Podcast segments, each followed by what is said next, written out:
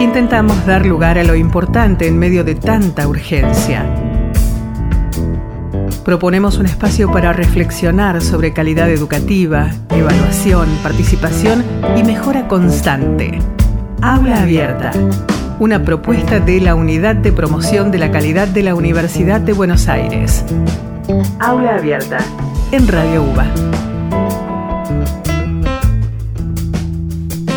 Muy bienvenida, bienvenido a este espacio de encuentro que propone la Unidad de Promoción de la Calidad de la UBA, la unidad que coordina Marcelo Míguez. Mi nombre es Alejandro Simonazzi, soy anfitrión de esta aula abierta que abre sus puertas a la diversidad de miradas sobre educación, calidad de vida y mejora continua. Consideramos desde la Unidad de Promoción de la Calidad que la educación superior es un derecho humano y estamos convencidos de que su calidad contribuye al desarrollo de los países y de los pueblos, como bien lo exponen los Objetivos de Desarrollo Sostenible de la Agenda 2030 que propone la UNESCO. Hay sin dudas en la universidad un enorme potencial para contribuir con la mejora en la calidad de vida de los ciudadanos. Te recuerdo que estamos en las redes, podés encontrarnos como Promoción Calidad UVA. Allí nos podés buscar en Instagram y en Facebook. También podés visitar nuestra página web promocioncalidad.uva.ar o volver a escuchar estos episodios y los anteriores en nuestro canal de Spotify UVA Promoción Calidad. Vamos a ir entonces al inicio de este espacio, primero encontrándonos en la charla con una de nuestras columnistas, Elena de Zabaleta, integrante de la unidad de promoción de la calidad, para luego en nuestra entrevista principal tener una charla distendida y extensa con el decano de la Facultad de Farmacia y Bioquímica, el doctor Pablo Evelson. Comienza entonces Aula Abierta, que como parte de la unidad de promoción de la calidad es un espacio que propone la UBA, Universidad Pública no arancelada, masiva y de calidad. Aula Abierta, el programa de la Unidad de Promoción de la Calidad de la Universidad de Buenos Aires. Y ya estamos en aula abierta en comunicación con una de nuestras columnistas que va a estar colaborando durante todo este ciclo con nuestro programa y le agradecemos. Ella es parte de la unidad de promoción de la calidad, es colaboradora, pero además profesora licenciada en letras y con un vasto recorrido en la docencia y la gestión en educación. Estoy hablando con Elena de Zabaleta, le doy la bienvenida. ¿Cómo estás? ¿Qué tal Alejandro? Bueno, un gusto en este nuevo desafío de, participar de aula abierta. Realmente es muy interesante porque como lleva este nombre de aula abierta, da lugar a, a las distintas miradas y a los distintos comentarios y a las reflexiones, que es un poco lo que, lo que pretendo en esta, sencillamente en este espacio compartir. Un espacio en el que vamos a poder, eh, como decís bien, eh, reflexionar e interpelarnos sobre la, educación en, base a, bueno, a, este recorrido que, tenés dentro de, la educación y también del estudio constante en pos de, la calidad que desarrollás para la unidad de promoción de la calidad. Entonces tocaremos diversos temas a lo largo de, los programas que, que, vas a poder aportarnos e, esa mirada esa mirada que construiste con todo este tiempo de trabajo. Sí, realmente eh, esto de haber sido parte y ser parte hoy de la Universidad de Buenos Aires es, es un orgullo y el recorrido de haber trabajado mucho tiempo en lo que es la educación secundaria, en Arrecifes, eh, de donde soy oriunda, y trabajar en la Facultad de Veterinaria desde el año 2009. Y una de las cosas que en las que quiero reflexionar justamente es en esta articulación que debe haber este puente entre lo que es la educación media y la educación superior universitaria. Es una de las grandes preocupaciones. Y la idea no es dar respuestas, sino justamente interpelar, pensar ¿Qué pasa con eh, ese estudiante de educación media que de alguna manera se le plantea que tiene que seguir estudiando estudios superiores, ¿no? Porque en la educación media, eh, digamos, tiene tres finalidades. Formación de la ciudadanía, eh, formación lo propedéutico y formación para el trabajo. Eso desde hace bastante tiempo, ¿no? Eh, en mi caso he recorrido, he dado clases en nivel secundario en los colegios de arrecifes y sobre todo la gestión y la docencia en la Escuela de Educación Secundaria Agraria eh, Martín Fierro de Arrecifes durante mucho tiempo. Y entonces esos tres pilares, Elena, a pesar de los muchos cambios en los sistemas que hubo en el secundario en todos esos años, esos tres pilares se sostienen siempre, ¿no? Se sostienen siempre. La formación ciudadana, la formación para el trabajo a través de las prácticas profesionalizantes y lo propedéutico, la formación para los estudios superiores. Es realmente un desafío para el, profesor de educación secundaria o media eh, trabajar estas cuestiones, estos tres pilares que nos atraviesan, ¿no es cierto? Y que de alguna manera eh, se continúan eh, en los estudios superiores. Entonces, repensar qué sucede con, ese joven, eh, con ese estudiante que tiene la expectativa, ¿no? Y a veces, a veces los mandatos familiares, ¿no? De, seguir una carrera superior universitaria. Eh, algunos hemos tenido la, posibilidad de no ser primera generación en la universidad, ¿no? Algunos, en el caso de nuestra familia, eh, pero hay muchas personas, muchos estudiantes, muchas familias que, que entrar a la universidad es, es como un sueño eh, muy difícil de realizar. Entonces, ¿cuáles serían posibles puentes, no es cierto, acciones para que ese, esa, esa, trayectoria, ese cruce, ese tránsito sea lo menos eh, agobiador posible? Y no estoy hablando de facilitar, ¿no? Eh, sino simplemente de empezar a, dialogar, eh, que hay muchos planes, programas, proyectos hoy en día de articulación con la escuela media. Un, diálogo que, es necesario, porque estoy pensando, ¿no? Cuánto eh, la escuela secundaria, la escuela media tiene que, conocer hacia dónde van, van sus alumnos, con la diversidad que eso significa, y cuánto la universidad eh, debiera saber de quiénes son los que están llegando a habitar el mundo universitario. Exactamente, e-, este tema de cuáles son las trayectorias eh, formativas o escolares, ¿no? Y esa diversidad, que es, yo creo que una de las maravillas de nuestra universidad es esa diversidad, ¿no? Eh, yo veo en mis clases, en, yo trabajo en veterinaria, en la cátedra de sociología urbana y rural, y tenemos taller de prácticas solidarias, que otro día vamos a charlar, esto de las prácticas sociales educativas, ¿no es cierto? Que, que es tan interesante y que también insisto en esta palabra de desafíos. Y tenemos una diversidad y, ese, ese entorno, ¿no es cierto? Ese espacio que es el aula, que, que a veces también tenemos que repensar el, concepto de aula, eh, donde nosotros, a veces como docentes, eh, nos eh, estamos como eh, subidos, ¿no es cierto?, en una, en una eh, especie de, no sé, de torre del saber. Ese púlpito, ¿no? Que, en, algunas aulas, hasta no hace mucho, al menos en, mi secundaria recuerdo, existía. El escritorio del docente estaba en, elevación con respecto a... Es decir, esta, esta cuestión de, bueno, ¿qué modelos qué modelos pedagógicos. Es muy complejo, ¿no?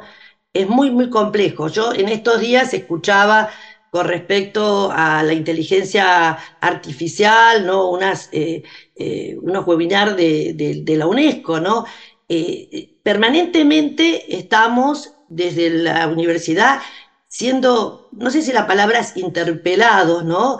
Hacia estas cuestiones que están apareciendo. Un mundo globalizado, un mundo pospandemia que tiene otra, hay una nueva presencialidad y, cuáles son las dificultades o las amenazas que tenemos eh, los docentes, ¿no es cierto?, para enfrentarnos a, esos jóvenes, o no tan jóvenes, porque tenemos una, una diversidad muy grande, de, conocer cuáles son esas trayectorias. Por ahí habría que repensar, por ahí, yo me quedo a veces en las palabras, ¿no?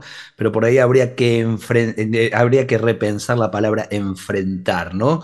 Eh, que, el docente sepa que no va a enfrentarse al alumno, sino que va al encuentro y que eh, de los dos lados hay incertidumbre, de los dos lados hay desconocimientos y conocimientos también. Conocimientos, justamente, mira, eso traigo este, eh, la palabra de Freire, ¿no? De Paulo Freire con respecto a extensión o comunicación, que lo trabajamos en el taller de de sociología, justamente esto, de, los logos que se ponen en ese diálogo, siempre tenemos que aprender algo del otro.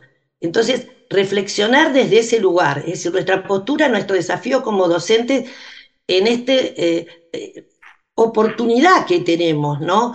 Y no lo digo desde un lugar así idílico, ¿no? o, utópico, lo, digo desde un lugar de, de, hacer posible ese diálogo, eh, sabiendo que tenemos comisiones con 200 estudiantes, eh, eh, que, que, gracias a que es, vos lo, lo, decís en el, en el programa, lo dijiste en el programa anterior, que es no arancelada, ¿no? Nuestra universidad, porque no decimos gratuita, es no arancelada, porque tenemos condiciones y, quiénes son los que nos están eh, pagando de alguna manera. Es decir, esa persona que por ahí comprando eh, un kilo de fideos, un paquete de fideos, este, al pagar el IVA nos está pagando. Entonces tenemos una responsabilidad social muy, muy importante. Es decir, cuál es el impacto eh, que vamos a producir desde las distintas acciones que tiene nuestra universidad, desde la docencia, eh, que en algunos países en lugar de docencia hablan de educación, porque hablan tanto de enseñar como de aprender, desde la investigación y desde la extensión, ¿no es cierto? Así como eh, decíamos que en la escuela secundaria los tres pilares eran a los que nos referimos, en el caso de la universidad hablamos de la docencia, hablando desde la educación, hablamos desde la investigación y hablamos desde la extensión. Entonces, ¿cómo poner en diálogo también, que son cuestiones complejas, ¿no? Porque nuestra universidad es enorme, prestigiosa, eh, diversa en todos los aspectos. Entonces, ¿cómo ir buscando eh, ese diálogo entre eh, los distintos responsables, ¿no? De, de, cada una de, esos, de esas áreas, por decirlo de alguna manera. Ponerlas en diálogo y trabajar en conjunto. Eh, significa también, bueno, una puesta en diálogo, como decís bien, en ese puente necesario con la educación media, no solo con las escuelas eh, medias pertenecientes a, la Universidad de Buenos Aires, sino con la educación media en, la educación general. media, en general, la de la ciudad de Buenos Aires, de la de provincia, tenemos estudiantes de distintas provincias, ¿no? Tenemos de Tierra del Fuego, tenemos de Chubut, de Santa Cruz, y esa, y valorar esa diversidad. Entonces, entender que ese, eh, ese estudiante esa, este, a nuestra universidad eh, tiene una historia, que tiene una trayectoria eh, diferente cada uno. Y entonces poder tener la posibilidad de ponerlo en diálogo. No somos expendedores de, de saberes, ¿no? yo en estos días me, me acordaba de, de, bueno, en su momento, allá en los años 80, la UNESCO tenía un plan de, de, educación para la paz, ¿no? Eh, que hoy digamos que eh, de alguna manera eh, piensa que nuestro marco desde la UNESCO es la Agenda 2030. Y en esa, en esa época estaba el libro de Jacques Delors, ¿no? Donde hablaba de el saber, el saber hacer, el saber ser y el saber vivir con los otros. Fíjate, estoy remitiéndome a los años 90, creo que la publicación es del año 94, ¿no? Y han pasado muchos años. Eh, y cómo eh, podemos seguir con este desafío de eh, el bienestar, de la calidad de vida, de la calidad y, el impacto que nuestro accionar tiene eh, en cada uno de nuestros estudiantes, en cada una de sus familias, en cada una de sus comunidades. Es decir, esto tenemos que, que, tenerlo en claro, ¿no? Más allá de, insisto, hay planes y programas de articulación. Eh, nosotros trabajamos desde veterinaria en un UBANEX, eh, justamente alfabetización en ciencias y dinámicas universitarias hace varios años con escuelas de arrecifes y, realmente eh, trabajar con los estudiantes sobre cuál es su expectativa, cuáles son sus miedos para el ingreso a eh, la universidad. y tenemos que de alguna manera ser conscientes de, de eso, ¿no? Trabajar, trabajar, no dejar de interpelarnos sobre eh, distintos temas y en este caso sobre la articulación entre la universidad y la educación media. Temas que va acercando Elena de Zabaleta aquí a esta aula abierta donde eh, agradecemos las preguntas mucho más que las respuestas. Gracias Alejandro, muchísimas gracias. Elena de Zabaleta pasó por aquí, por aula abierta en Radio UBA. Aula abierta en Radio UBA.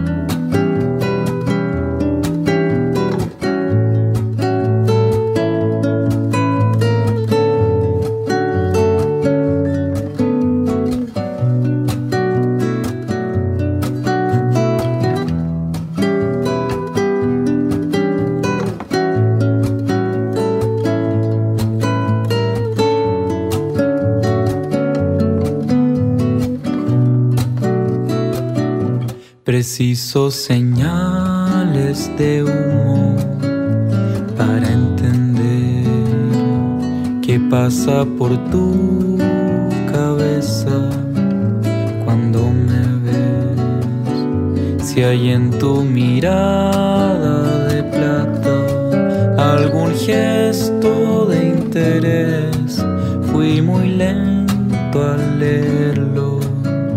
Discúlpeme puedo ofrecer mucho más que mi cautela al aproximarme a ti. Baila es así, no sabía que tú también querías estar cerca de mí. No puedo ofrecer mucho más que mi cautela aproximarme a ti.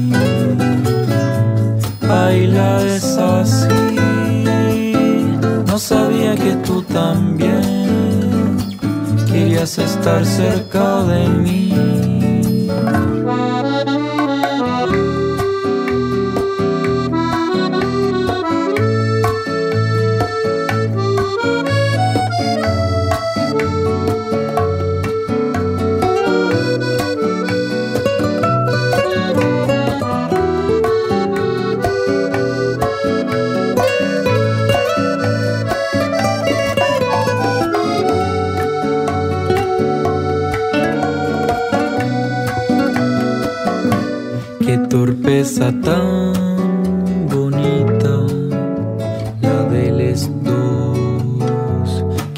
Lento ha sido este baile entre tú y yo. Agradezco esta segunda oportunidad, nuestro nuevo escenario es la ciudad. No puedo ofrecer mucho más que mi cautela al aproximarme a ti. Baila es así, no sabía que tú también querías estar cerca de mí. No puedo ofrecer mucho más que mi cautela aproximarme a ti. Baila es así, sabía que tú también querías estar cerca de mí.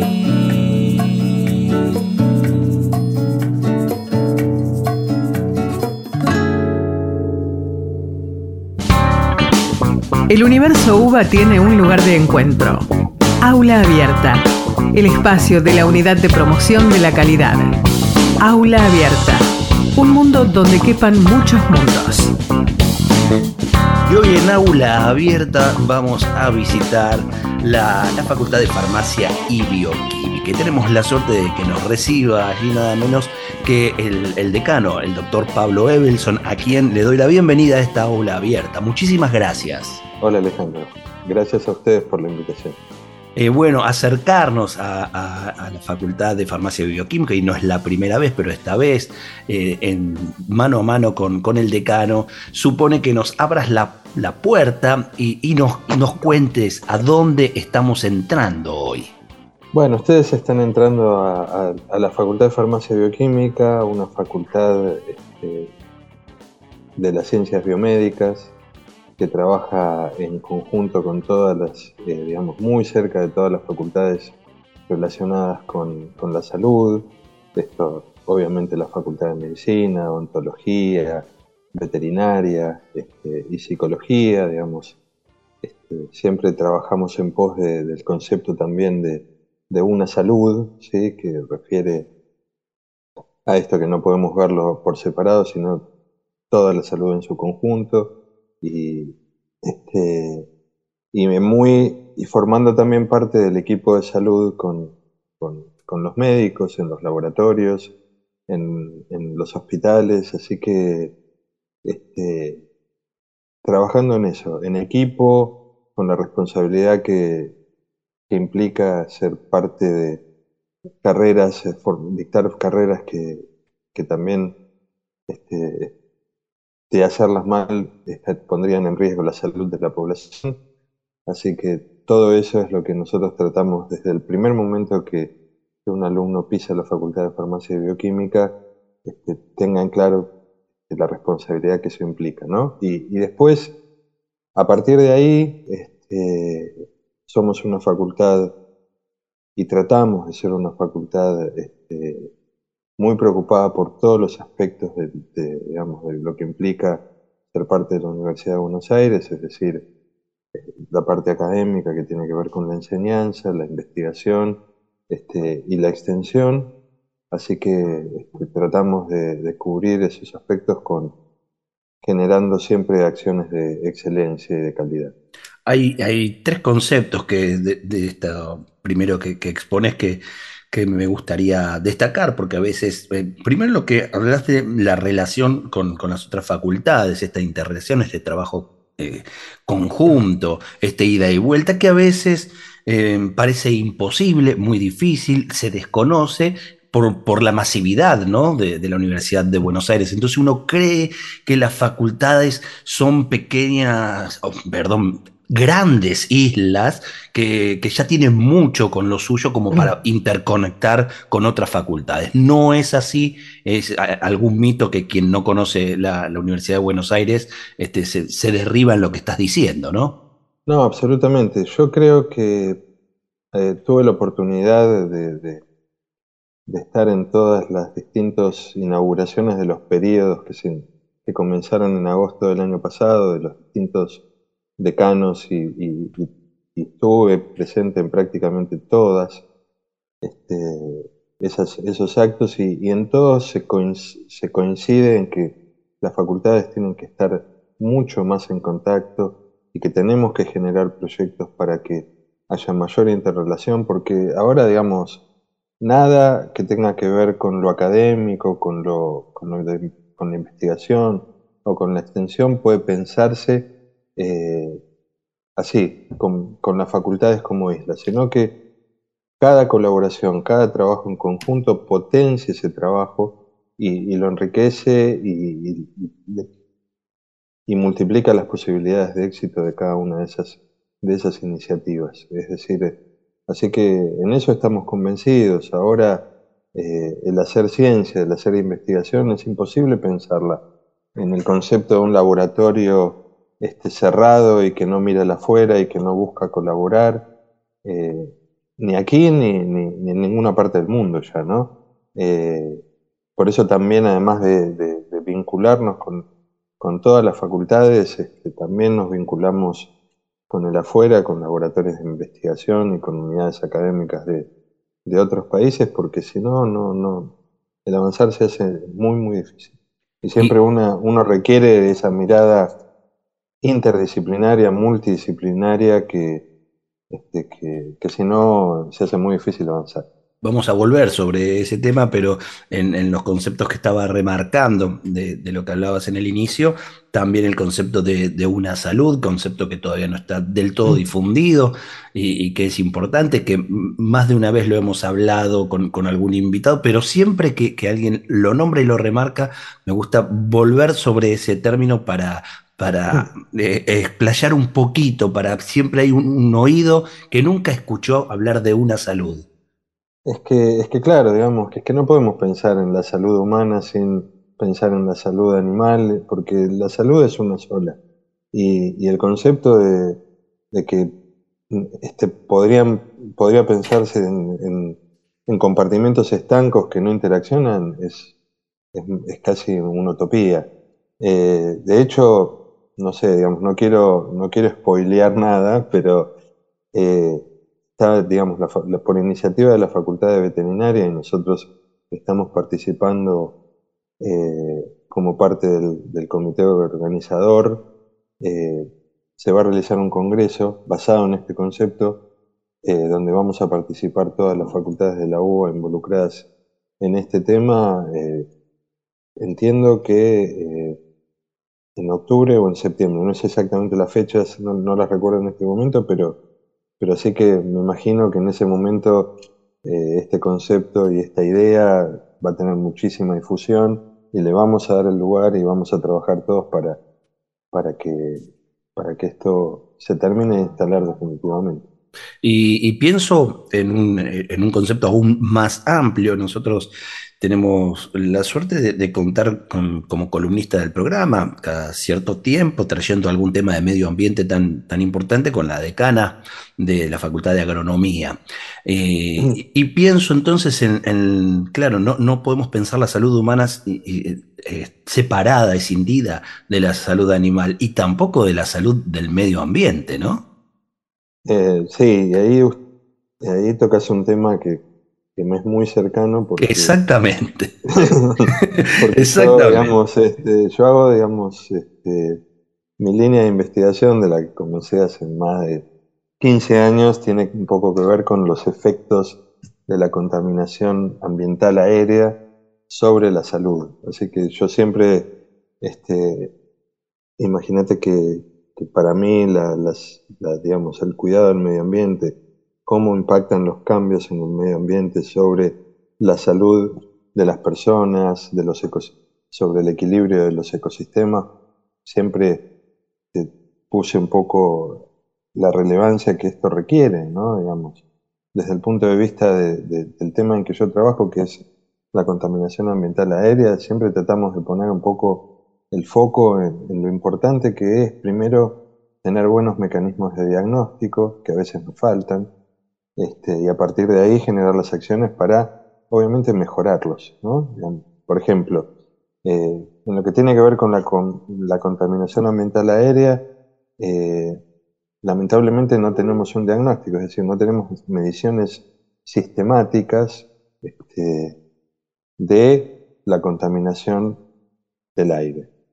Hay algunas iniciativas, este, pero que no están, no están del todo coordinadas y, digamos, el principal efecto sobre la salud de la contaminación ambiental aérea proviene de las pequeñas partículas en suspensión que se liberan principalmente por la combustión de los combustibles fósiles, que se la denomina material particulado. Y deberíamos tener mediciones sistemáticas del material particulado cuyo tamaño es de 2,5 micrones, porque son los que mayor efecto sobre la salud tienen, porque una vez que los inhalamos son los que tienen la capacidad de alcanzar las, las vías aéreas más profundas, digamos, más profundo en el pulmón y generar los mayores efectos sobre la salud. No estoy hablando de, de grandes urbes este, de países desarrollados. Chile tiene muy desarrollado un sistema de medición y sistemas de alerta que cuando hay ciertos niveles de contaminación, por lo menos se alerta, se alerta a la población o si tomas medidas para reducir la circulación del parque automotor. Nosotros aquí deberíamos ponernos de acuerdo en cuáles son los niveles aceptados, que tienen que ver un poco con la geografía del lugar, y a partir de ahí tomar, eh, tomar medidas de prevención. Que son las Eh, que sirven en estos casos. eh, dejas expuesto que estamos en, en, digamos, en una etapa muy previa, no tenemos sistemas de, de medición, sin embargo, yo creo que a cualquier persona uno le pregunta cómo cree que estamos respirando y estamos respirando en, en un ambiente eh, contaminado. Es lo primero que respondería y, y uno le diría, pero ¿de dónde sacamos la medición? No la tenemos. Y luego no tenemos... Tampoco, perdón, Tampoco, tenemos, tampoco tenemos la legislación que diga cuáles son los niveles aceptables. Ah, eh, Eso, eh, no hay un acuerdo, ¿no? No hemos llegado a... No, no, no, no. La, la esos- última, el último acuerdo y la última legislación sobre este tema tiene más de desde el año 70, de los años 70, para que ustedes Considero que hab- habrá cambiado un poco el, el Sí, parque automotor, entre otras cosas, ¿no? Eh, Sí. Muy bien, son esos acuerdos básicos tan necesarios, eh, así como hablabas de eh, el- la interrelación y la multidisciplina entre las facultades, bueno, eh, llevarlo también a, a nivel nacional, ¿no? Para, para que esos acuerdos puedan existir y podamos ordenar cosas básicas necesarias para, para la población. En, Sí, defi- sí, en absolutamente. definitiva, toda esa investigación que haces eh, necesariamente tiene que estar aplicada para que, para que tenga una finalidad, ¿no? Exactamente, es decir, y, y- y además este, una de las cosas que nosotros también estamos haciendo en la facultad es tratar de mostrar un poco las, amplia, las amplias áreas en las cuales la- las profesiones, los farmacéuticos, los bioquímicos, nosotros también dictamos la licenciatura junto con, con la Facultad de Ciencias Exactas y Naturales, la licenciatura en Ciencia y Tecnología de los Alimentos y dos tecnicaturas de la facultad, la de óptica y la de medicina nuclear, y en conjunto con veterinaria la de gestión de los biotéticos. Pero las carreras con mayor este, volumen de alumnos, la farmacia y la bioquímica, estamos haciendo un trabajo de, de mostrar además de la imagen que uno tiene del farmacéutico dispensando medicamentos o la imagen que tiene uno del bioquímico de estar haciendo análisis de sangre o de otros eh, fluidos biológicos, eh, mostrar que también un bioquímico puede hacer toxicología ambiental, que es el profesional más preparado para, para hacer biotecnología, este, genética forense y los farmacéuticos, no solo el dispensar medicamentos, sino el desarrollo de formulaciones farmacéuticas novedosas o, o el concepto de, de- de la medicina personalizada, de cómo el- las formulaciones pueden acompañar patologías muy, muy específicas para las cuales no hay medicamentos disponibles comercialmente y el farmacéutico puede idear formas farmacéuticas que sean que respondan a patologías raras o, o poco, o poco atendidas. Interesante. Enfermedades raras o poco frecuentes o, o desatendidas. Eh, estamos hablando con el doctor Pablo Evelson, él es investigador principal del CONICET, perteneciente al Instituto de Bioquímica y Medicina Molecular, y tiene una línea de investigación en cuanto al estudio de los efectos adversos sobre la salud producidos por la exposición a contaminación ambiental. Y ese es el tema que me derivó ahora, pero que casi diría es, va a ser convocante de una charla exclusivamente de ese tema, porque el doctor Pablo Evelson es el decano de la Facultad de Farmacia y Bioquímica de la Universidad de Buenos Aires y es de eso que, que, nos, que, nos habíamos propuesto hablar, ¿no? conocer y acercarnos a la facultad. Y es cierto lo, lo que decís de, de la imagen de- del, del farmacéutico y del bioquímico en cuanto a alguien que recibió un- una instrucción, un conocimiento, entonces, bueno, uno puede eh, saber que, que ese análisis era este, eh, tenido en cuenta y dará una devolución el bioquímico, o va a una farmacia y sabe de qué se tratan los, los medicamentos que uno necesita, pero nunca pensamos que puede ser el investigador, el desarrollador de algo nuevo. Eh, está muy bien poner el, el acento ahí, ¿no? Absolutamente, absolutamente. De hecho, estamos trabajando mucho también para tener mucha relación con los distintos laboratorios, para que generar visitas de nuestros alumnos de los últimos años, para mostrarles la realidad actual de los laboratorios que producen, que tienen actividades de desarrollo, este, en esto de un poco también, ¿no? de abrir las puertas de la facultad hacia el afuera. Y, de hecho, todo, todo en una misma línea. Eh, voy a hacer un pequeño aviso parroquial. El, el, lunes que viene vamos a festejar nuestros primeros 66 años.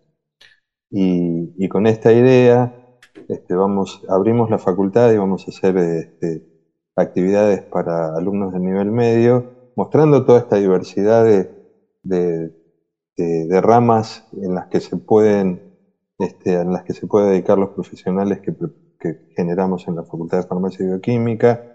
Y a la tarde vamos a hacer, además del acto protocolar, donde este, esperamos la visita de, del rector y, de autoridades, donde un poco festejamos los 66 años, una mesa redonda donde va a haber distintos representantes, o bien de la industria, o, o bien de la bioquímica clínica, donde vamos a estar hablando de esto, de los profesionales que formamos, la, amplia gama de, posibilidades que tienen, porque además para farmacia y bioquímica ahora son eh, profesiones de pleno empleo. Este, persona que se recibe al día de hoy tienen trabajo. Eh, qué, interesante y, qué importante eh, esto, además de, saludar y, la celebración del, del cumpleaños de, la facultad, que en, esto de tener eh, relaciones con, distintas instituciones sea la apertura de la puerta a, las escuelas medias, ¿no? A, quienes puedan estar interesados en, ser próximos habitantes de la facultad. Sí, Así es, así es. Sí, sí. Eh, nosotros empezamos el año pasado, este, a partir de esta iniciativa que tiene el gobierno de la ciudad, eh, de, las prácticas profesionalizantes, y nosotros, dentro de ese marco, lo que le ofrecemos al gobierno de la ciudad es que los alumnos vengan y un poco cada uno de los días este, hagan alguna experiencia relacionada con alguna de las áreas. Desde la genética forense hasta los alimentos, pasando por un laboratorio de investigación. Entonces, y los alumnos que tuvimos el año pasado y que ahora este, vamos a tener, eh, queremos mostrar eso, y, ellos con los alumnos que pudimos conversar nos decían, no tenía idea de lo que hace un farmacéutico, no tenía idea de lo que hace un bioquímico. Entonces, un poco trabajar para eso y, y digamos, y convocarlos a que vengan y estudien en la facultad muy importante, ahí cobra sentido, ¿no? El, alumno de la escuela media visitando las facultades, conociendo las carreras y sabiendo de qué se trata, e, e, está muy bien. En, líneas generales, con algunos, algunos conceptos que puedan definirlo, ¿qué, ¿qué es la calidad universitaria para el decano de la Facultad de Farmacia y Bioquímica? Eh, la calidad universitaria es siempre buscar los, más altos estándares y, siempre estar... Eh, evaluándonos para mejorar cada una de las actividades que dependen de nosotros en el ámbito de la facultad. Nosotros tenemos, por suerte, una experiencia amplia. Nosotros acreditamos nuestras carreras ya dos veces en dos periodos y estamos en pleno proceso de acreditación este, frente a la CONAU eh, por un tercer periodo. Así que estamos este, absolutamente comprometidos con el concepto de calidad eh, y, trabajamos para eso en cada una de las actividades, prácticamente de las actividades diarias que se hacen en la facultad. ¿no? Trabajamos este, evaluándonos todo el tiempo, generando manuales de procedimiento de cada una de las áreas de la facultad. Este, tenemos un comité de, de calidad formado por expertos del área de nuestra facultad que revisan los distintos protocolos, por ejemplo, los protocolos de higiene y seguridad. Este, estos fueron los últimos sobre los que estuvimos trabajando, sobre los procesos, ya sea no solo los administrativos, sino este, también implementando acciones de calidad eh, en los laboratorios de investigación. Eh, así que para nosotros eh, calidad es básicamente una manera de encarar el trabajo diario de cada una de las, de las actividades que desarrollamos dentro de la facultad. Y, en esas eh, acreditaciones y estar revisando los protocolos para acreditar, también hay algunos aspectos que tienen que ver, que se consideran de la calidad universitaria, de la calidad de vida, que no necesariamente son parte de, las acreditaciones, no son evaluadas por, los organismos que tienen eh, bueno, esa responsabilidad de acreditar y, y, que sí son tenidas en cuenta en farmacia bioquímica? Totalmente, siempre estamos, estamos eh, estamos trabajando todos los días para que la comunidad de FFIB, como le decimos nosotros, la comunidad de la Facultad de Farmacia y Bioquímica, eh, en cada uno de los espacios sea un espacio de calidad, este, tenga las mejores herramientas para trabajar y, se sienta cómodo este, y, venga acá a la facultad y se sienta parte y, y eso, ya les digo, ¿no? Generar este, las condiciones para que cada puesto de trabajo sea el mejor puesto de trabajo posible. Hace pocos, pocos programas eh, tuvimos un encuentro con el, con el rector, eh, Ricardo Helpi, en, en, aula abierta, y hablaba de poner, eh, eh, subrayar fuertemente el trabajo de investigación en, su gestión, ¿no? Eh, quería saber cómo, cómo, están trabajando en, investigación, en farmacia bioquímica, cuál es el, grado de importancia y también de comunicación y aplicación de la, de la investigación, porque a veces sucede que se logran trabajos excelentes para publicación, pero no llegan más que a, ese círculo que tiene acceso a las publicaciones y, no se difunde el trabajo hecho. Y lo que sería también eh, aún eh, más grave es que todas esas investigaciones no hacen el camino de llegar a aplicarse. nosotros tratamos, y yo creo que la mayoría, si bien nosotros creemos tanto en la investigación básica como la aplicada, creo que en la facultad hay un consenso general eh, en, que lo que se estudia dentro de los distintos laboratorios, todo el tiempo le estamos buscando su aplicación directa. ¿sí? Nosotros estudiamos, eh, por ejemplo, no quiero ser autorreferencial, pero estudiar los mecanismos toxicológicos este, que genera la contaminación ambiental eh, nos da la información porque para saber bien qué es lo que nos está pasando y generar acciones tan básicas como decir, bueno, cuáles son los niveles este, permitidos, este, alertar a la población, vincularnos con los organismos nacionales, este, ya sea a nivel nación o a nivel un poco más local y, y alertarlos sobre esto. Y lo mejor es decir, bueno, estamos investigando esto, estos son Nuestros resultados los ponemos a disposición. La mayoría de las líneas que se hacen en la facultad tienen que ver con, lo biomédico, entonces estamos todo el tiempo pensando cuál es la relevancia de nuestros resultados este, y, generamos fuertes acciones de vinculación con el afuera, de vinculación tecnológica con los este, con hospitales, con laboratorios. Eh, tenemos una, un área de transferencia tecnológica que está todo el tiempo buscando la manera de cómo transferir este, los conocimientos generados en la facultad. Tenemos muchos servicios que utiliza la industria farmacéutica.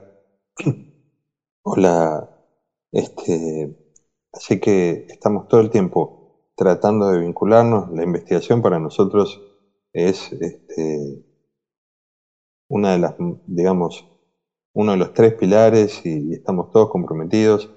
Muchos de nuestros docentes son docentes de investigación eh, de dedicación exclusiva. Tenemos 10 institutos OUBA, UBA, CUNICET funcionando en la facultad, así que este, imagínate que esto es cosa de todos los días para Claro, claro, claro.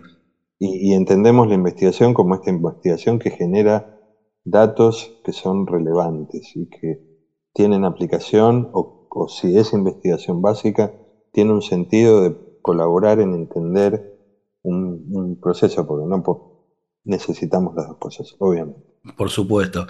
Eh, bueno, eh, la investigación que seguro eh, va también de la mano de, siempre tender a la mejora continua en lo académico, en la docencia. Y, por último, para, ir cerrando, Pablo, cuál es el lugar que ocupa la extensión, el trabajo de extensión, ese otro pilar de la Universidad de Buenos Aires que tanto caracteriza a cada una de las facultades.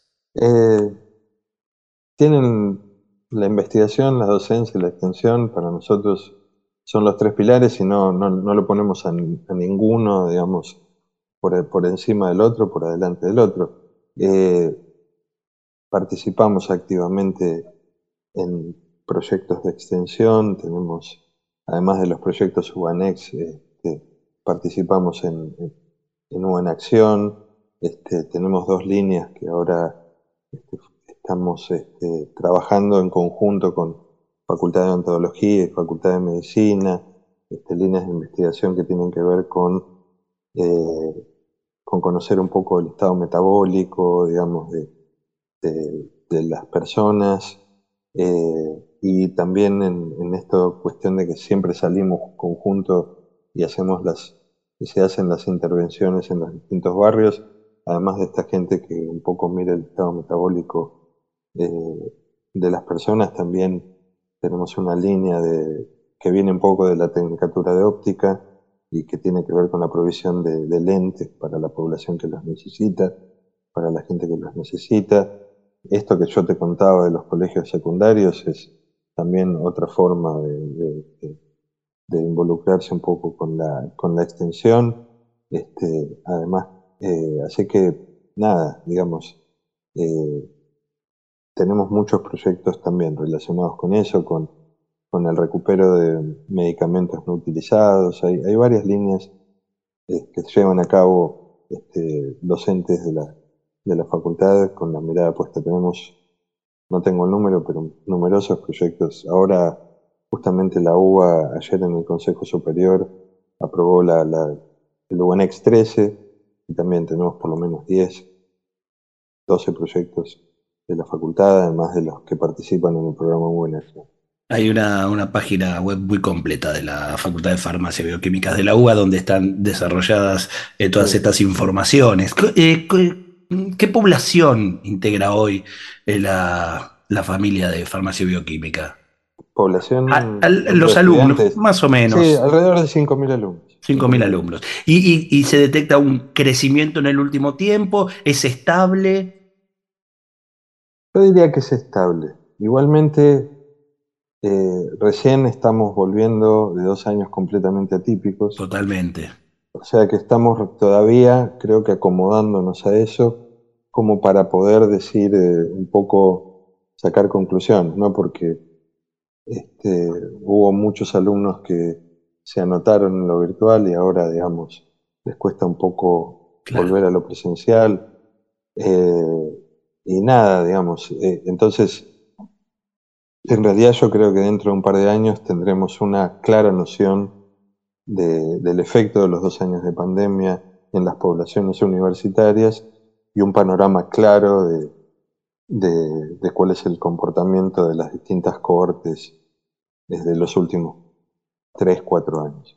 Pero a niveles de alumnos, si uno compara entre 2019, el año previo a la pandemia, y este año, los números son estables. Sí, con, con una eh, posibilidad de, crecimiento. En este dato es tan sencillo como que los alumnos de escuela media que van y conocen la facultad eh, descubren otra, otra tarea, otra función del bioquímico, otra función del farmacéutico.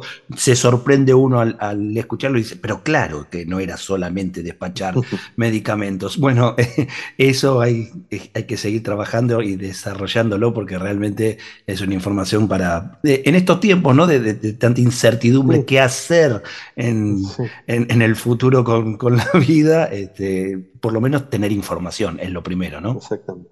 Exactamente. Pablo, yo te agradezco enormemente este tiempo, este primer tiempo, porque la verdad que comprometo para futuras charlas sobre, sobre temas puntuales, eh, a que nos también nos esta apertura de, puertas de, farmacia y bioquímico significa conocer a otra gente, a otros docentes, investigadores que nos puedan contar lo que está sucediendo, por, qué lados van las líneas de investigación tan, tan importantes, eh, tan necesarias. ¿eh? Por supuesto, siempre. Muchas gracias de nuevo por la invitación y siempre a disposición. Así que un gusto. Aquí estuvimos conversando este, este lindo rato con el doctor Pablo Evelson, decano de la Facultad de Farmacia y Bioquímica de la Universidad de Buenos Aires. Aula abierta en Radio UBA. Estoy vencida porque el mundo me hizo así, no puedo cambiar. Soy el remedio sin receta y tu amor, mi enfermedad.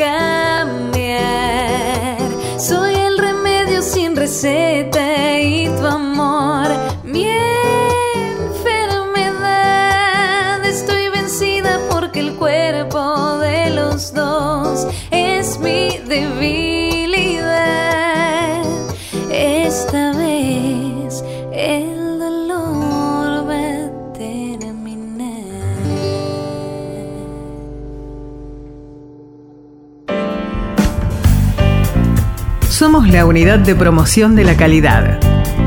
Somos UBA. Aula Abierta.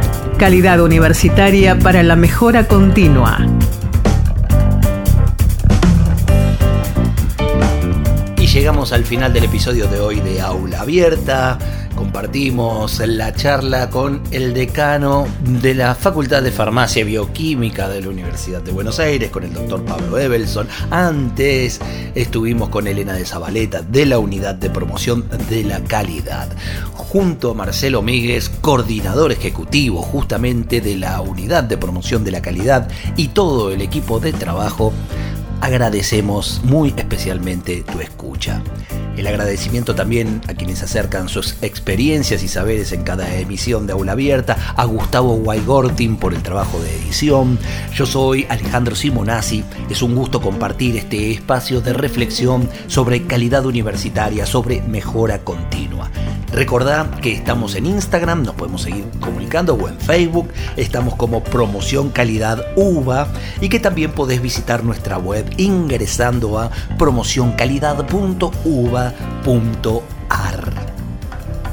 Será un placer encontrarte en una próxima aula abierta en la que seguiremos proponiendo el encuentro y la reflexión. Este espacio es parte de la unidad de promoción de la calidad que propone la Universidad de Buenos Aires, universidad pública no arancelada, masiva y de calidad.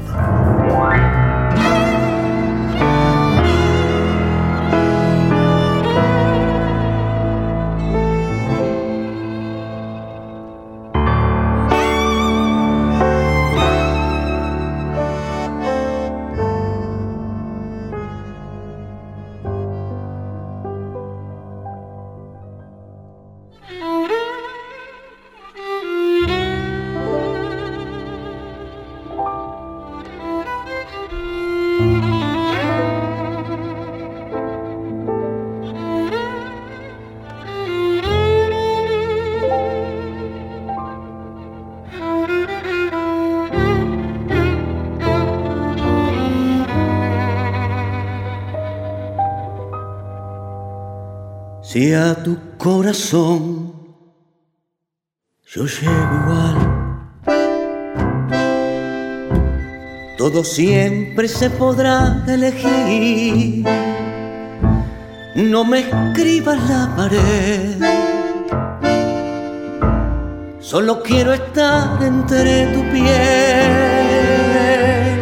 Y si acaso no brillara el sol, y quedara yo atrapado aquí. No me diga la razón de seguir viviendo sin tu amor. Y hoy que enloquecido vuelvo buscando tu querer, no queda más que viento, que viento. Y si acaso no brillara el sol y quedara yo atrapado aquí, no, no me diga la razón de seguir viviendo sin tu amor.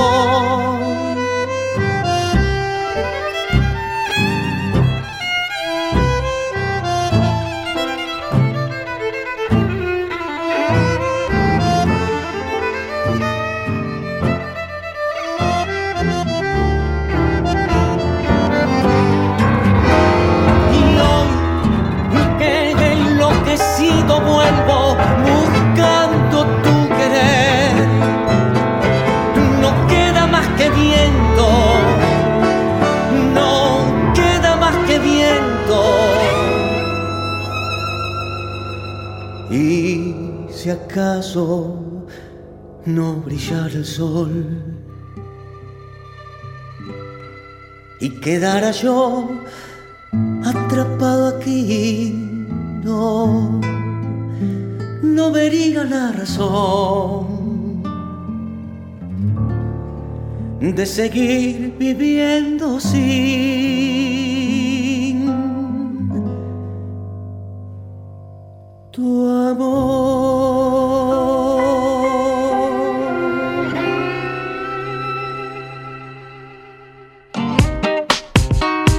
Aula Abierta, el programa de la Unidad de Promoción de la Calidad de la Universidad de Buenos Aires.